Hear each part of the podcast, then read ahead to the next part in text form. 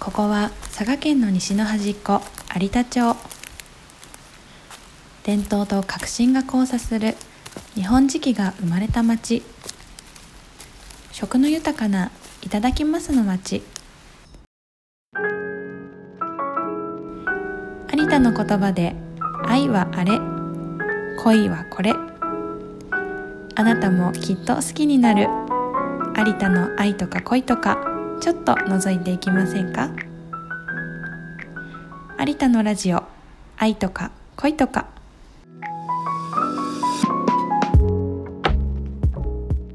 こんにちは。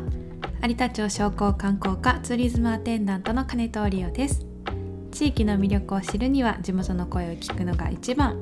この番組は佐賀県有田町と耳でつながり音で旅するをテーマに有田の魅力を広く深くお伝えする地域密着型ポッドキャストです、えー、前回の配信からちょっとだいぶ時間が空いてしまいましたが、えー、今日は有田町が3年ぶりに沸いたあのイベントについてお届けしたいと思います。題してプレイバック有田陶器市2022えー、ここ有田町が1年で最も盛り上がる1週間有田陶器市。毎年4月29日から5月5日のゴールデンウィークの期間開催され人口1万9000人のこの町に全国からなんと100万人を超える人々が集まる焼き物の祭典ですしかも今年でなんと118回目を迎えるという、まあ、あの日本でも有数の焼き物市ですね。この有田陶器市を知らない方のために、まあ、どういうイベントなのかというのを簡単に説明しますと、えー、売っている商品は、えー、B 級品2級品と呼ばれるものがメインになります。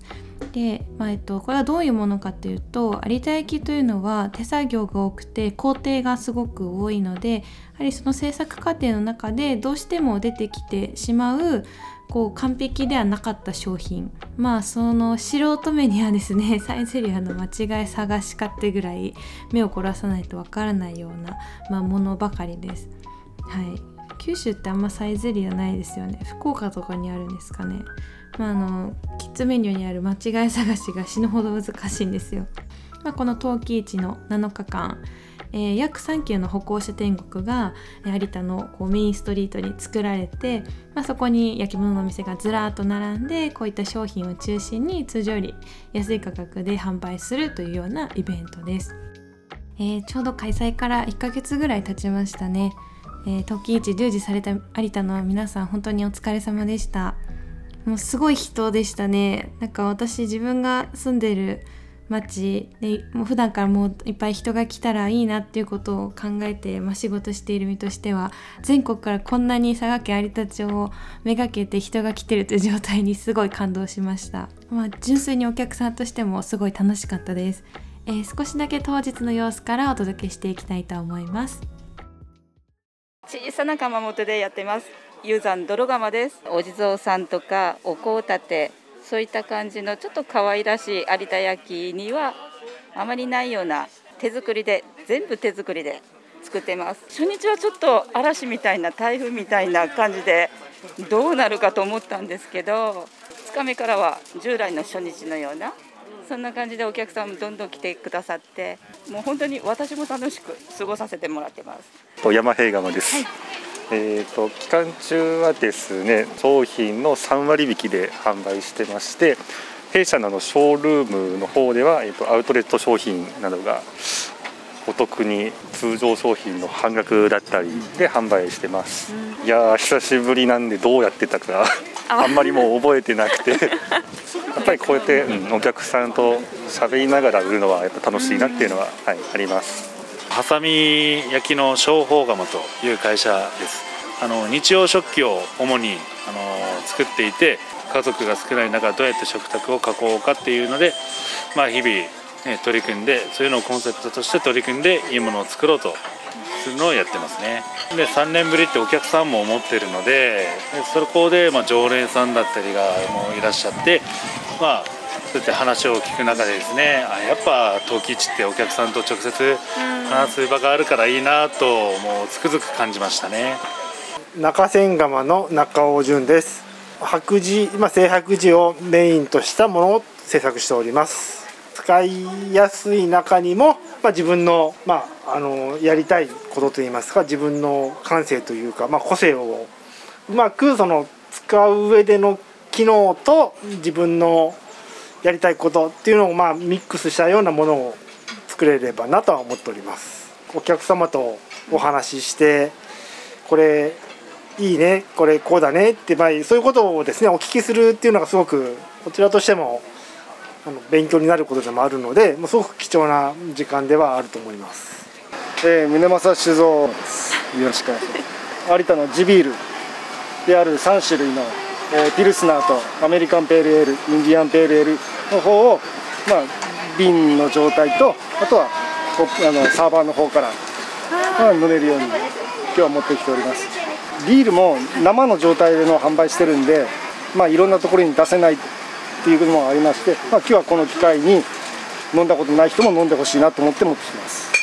いいですねやっぱり活気があって、はい、やっぱり有田の企業としてやっぱ有田にやっぱり貢献できるっていうのは嬉しいですね。回数からいくと朝帰の回数がですね定かではないというところがあれなんですけど平成8年からもう30数回になってますね。陶器市の時に朝お店が開いてないのでお食事するところがないということでじゃあ朝がゆを出そうかと。やっぱりもうななじみ馴染みのお客さんがたくさんいらっしゃるんでもうお話が弾んじゃってですね。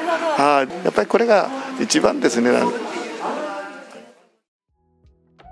やっぱりそのインタビューの中にもありましたけれども、まあ、私あの有田で焼き物を、まあ、作ってる生産者の方だったり商社の方だったりが、まあ、直接お客さんと会える機会でもありますしもちろん私たちお客さんもあの直接その作り手の方とお話ができたりとかもちろんそういう醍醐味のあるイベントだと思います、えー、今回は有田焼業界を担う次世代のゲスト3人をと一緒に話したんですけれどもえ実は全員92年生まれということで同級生4人で楽しく熱く、えー、陶器市を振り返りつつ有田焼産業そして有田町の未来まで語ってきました。え結構長々と喋ってしまったので、え今回は、え前編になります、えプレイバック有田陶器市2022前編です内山地区にあります古民家修士庵で収録をしています。今日のテーマはプレイバック陶器市ということで3人のゲストにお越しいただいています、えー、小美堂本店鴨地由馬さん総陽釜辻拓馬さん山平釜山本浩平さんです。よろしくお願いします。よろしくお願いします。はい。じゃあちょっとあの皆さんそれぞれ簡単に自己紹介をお願いしてもよろしいでしょうか？はい あ今ちゃんから。はいって言っちゃったよ。みんなはいって言うかなと思って。えー、産地商社株式会社小美堂本店で働いています鴨地由馬です。商品の開発だったりオンラインショップの企画運営だったりあと海外顧客の注文な注文対応などをしています。まあ、あの今から出てくる作家さんの辻君のような作家さんの商品だったりあの公平の家の鎌本さんの商品だったりあと自社のオリジナル商品を販売したりしています、えー、こんにちは辻拓馬です。4代続く陶芸家の家系に生まれていわゆる美術作品なんですが陶芸作品を百貨店などで展覧会を開いて、えー、発表したり公募展に出品したりして活動しています。山平釜の山本です。私の会社は、えー、1972年創業の、えー、今年でちょうど50周年を迎える会社になります、えー、多分有田の窯元では若い会社になるのかなと思います。でもう今業務用食器だったり一般食器を作っていて、えーと、皆さんが有田焼っていう想像しているその染付だったりそういうのは作ってなくて割とモダンな器とかを作ってる会社になります。はい ありがとうございます。みんな歴史 みんな歴史メンションしたのずるいぞ、結構。じゃあちょっと小美堂の歴史も言っちゃって。そんな言ってないわ。四代ぐらい。進みましょう。すいません。はい、今日ははいまあ三者三様で有田焼に関わっている。してその有田焼産業を担う次世代の3人と一緒にあの今年の有田陶器市を振り返りつつ、まあ、有田焼のこれから有田の町のこれからまで話していけたらなと思いますのでよろしくお願いします。お願いします。えっとまずは陶器市お疲れ様でした。陶器市どうでした？楽しどうでした？か楽しかったですね、うんとにかくやっぱり3年ぶりうんってことだったんで、なんか久しぶりの空気感だったなっていうのと、うんやっぱみんなにとっては結構懐かしい光景って感じ。そうだったかな。正直あの久しぶりすぎてうん。どうやって準備してたかなとか、あどうやってたっけって言いながらうんめっちゃ準備してたかな、うん確かに。うん。毎年あるからこうやってたっていうこう資料に残さずとも年に1回来てたからできてたことが冷静に考えてみるとどうしてたっけってなることが結構多くてみんなで手探りでうんうんうん。やったかな。確かに。なんか結構その準備の段階では割とみんなちょっと様子見ながらっていうかいつものよしやるぞみたいな雰囲気とは違うかなみたいなのをちょっと聞いた。それはあるかもしれないですね。一応あのに3年なかった時に、えーウェブ陶器市っていうのは開催されてたじゃないですか、でその感覚とやっぱりリアルの陶器市っていうのを、なんかどこにどう軸を持っていって、うんうん。どのぐらい力を入れたらいいかっていうの初めて同時開催。ね。うん、うん。それも皆さん悩みどころだったのかなと、うん。うんお客さんはうん。やっぱり変わらない。そうです感じなんだ。ね体感としては変わらないかなって思ったかな、どうだろう、うん。うん。体感若い人が増えたのかなとか、ご年配の方が減ったかなっていうのはあったかな、そう。とあと結構遠くから来てる人がいたかな、車とか見てると、ん。割と遠くのナンバーの車とか、うん。遠いとこだと北海道のナンバーがあったりとかしたかなっていうのが。やっぱみんな出かけたくてうずうずうん。確かになのかな。そうですね。うん。確かに。うちなんかはまあいつもおなじみのお客さんとかも来てくれるんだけど、やっぱり新規のお客さんもうん。多い印象だったので、うんうんうん。ちょっとこう入れ替わりつつあるのかなとも思ったんだけど、そうだね、うん。なんか陶器市のリアル開催の時のお客さんと話してたらあのウェブ陶器市で有田陶器市を知って、うん。それのリアルってもうどんなに楽しいんだろうかと思って初めて有田陶器市に来ましたっていう、えー。はいはい。で、まあ、北海道の方とかって送料も結構うん。かかっちゃうし、確かに。そういうのもあって多分リアルにそっか来てくださるるっていう意味では新規で多分ウェブで新規になったお客さんが来てくださったり。うちの家族とも話してたんだけど、ハサミの方はうんうん。多分前回より減ってるんだよね。やっぱりウェブ陶器市っていうのが、まあ、全国的に大成功で、んうんうんまあ、それが結構なその広告っていうか、うんになって、今回人が多かったのかなっていう話してた。じゃあやっぱ2回その、ね、開催できなかったのは痛いけどそのおかげでそのウェブ陶器市っていうのが整備されて、これまでリーチしてなかった人にもうん存在を知ってもらえたっていうのは結構、うん、そうなのかなって思うかな。うんうんだからその若い人も増えたのかなっていうのがあるかな。そうだね。あのみんなにとってもう陶器市って生まれた時からあって物心ついた時から多分お手伝いとかしてたと思うんだけどそうなんかそういう地元の人にとって陶器市ってどういう存在、お祭り、うんとにかくみんな結構楽しみ、ううん。うん。楽しくもあり大変な1週うん間っていう感じかな。そう逆にあの今まで開催されてなかった時に初めてゴールデンウィークを体験したんです、うんうん。わかる。はい、僕はあのずっと手伝いをしてたんで、うんうん。うん。だからまあ初めてのゴールデンウィークだって思いながらも、うん。やっぱりなかったら寂しいなっていうのは思ったりすごいわかる、うん。去年一昨年ぐらいにそうそう。初めてゴールデンウィークが連休というものを体験して、なんかよくその有田以外の友達に、うんうん。ゴールデンウィークもお仕事大変だねって言われたりするんだけど、うんうんあんまりなんかこう小さい頃からゴールデンウィークって家族みんなとかもうみんな親戚とかも手伝いに来て陶器市のお手伝いしてたから、なんかゴールデンウィークは旅行に行くとかこう外出するとか、連休っていうイメージがなくて。そもそもないみたいな。うんうん まああのやっってる側としてなので、陶器市っていうのはどうしても散策っていうふうにはこうならないんだけど、でもそのいろんな人と会うのがすごく個人的には楽しいんですよ。特にうちは結構こうあの接客をバンバンするうんので、結構お客さんと密に話すんですね、うんうんうんそれが結構楽しいなって毎年思ってる、ううんん。友達のおじいちゃん、うん。もう90代うんで、バリバリ陶器市接客して電卓叩いてってやってる一方で、うん本当に小学生の子供が声出して箸置きとかうんうん。売ったりしてて、なんか自分もやってたなっていうか、商売はそこで学んだと言っても過言ではない。確かに、うんうんでもやっぱりこの年になると関わり方がうんそうだよね。そうね。子供のうんやっぱりこうこの機会にどうにかしないとっていう気概でやってはいるなと、1年を占うような機会だと思ってちょっとやってるようなところはあると。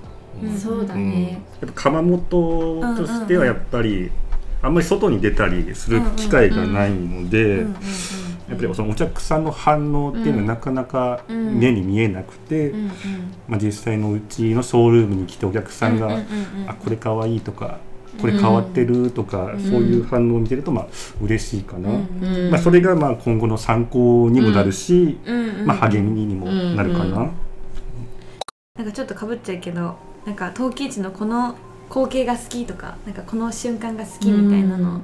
うん昔は明確にあって、うんうん。えっと、今よりもお店の数が多かったんですよ。それであのうちの工房からちょっと下ったところに川があるんですけど、うん。その川にもこう橋桁をかけてうん。お店がずらーって並んでて、それを見るのめちゃくちゃ好きだったんだけど、うん。あの上有田駅のところのね。わかる。今ないんですよそれ。うん。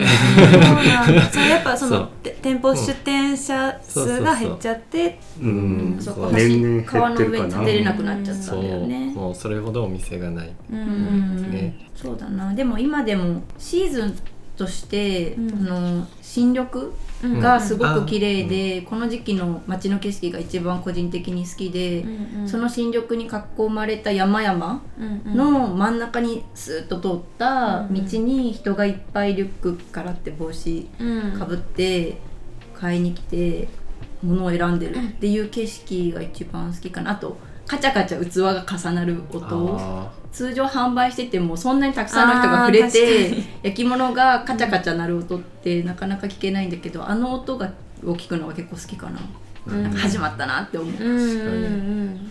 だからそこがなんか一本道なのもうん。すごいいいよね。それはもともとあるそうだね風景だけどそれが生かされてるうん感じがうんうん。小さい時は普段は歩けないあの道路の真ん中をうん。歩けるっていう、うん。ちょっとちょっとあの悪いことをしてる感じが結構もう真ん中を走り回って、っていうのが楽しかったかな。あそこを歩くことないからさうん。なんかこんな長いんだみたいな。うん。うん。クロートはバスをそうだうまくね使うってうん。商工観光課の人に言われたんで、うん。バスを使ったけど、うん。陶器市の会場しか行かずに有田終わるなっていう感じも若干あっそうだね。て有田町と有田セラを結ぶバスが、ダムを通るよね通るのはすごいいいいいよねすごい良くて、確かに。なんかそうあの時期の有田ダム綺麗なんですよ。自石場とかまで多分行く人もそんないないのかなとか思って。そうね大井町もね ロータリーのところからだとストリートにはならないしなんかついでに有田の観光もうん。してもらいたいなってちょっと思うけど、うん。あのさえっとこう、ま、その通りうん。旗がこう、うんうん。ね。うんあれってどこまで続いてるんだっけ？あれは泉山のロータリーからうん。有田駅前。うん。あっちのバイパスに行くところからなくなるよね、うん。うんうんそう。そうそのメインストリートのところ、こう旗がバうんーってあるんですけど、それ見るのもすごい好きわかる。です。うん。うんでね子供の時はそれは無責任に見てたんですけど 今今自分たちが準備するんですよ、うんうん。こう旗つけて。うんうん。でそれがあのー毎年大雨がどっかで降るんですけど、うんね、毎年の光景なんだね。今年初日だったけど、うん、おなじみ冬季一大雨が降る、その時に旗が落ちるっていうので すごいドキドキした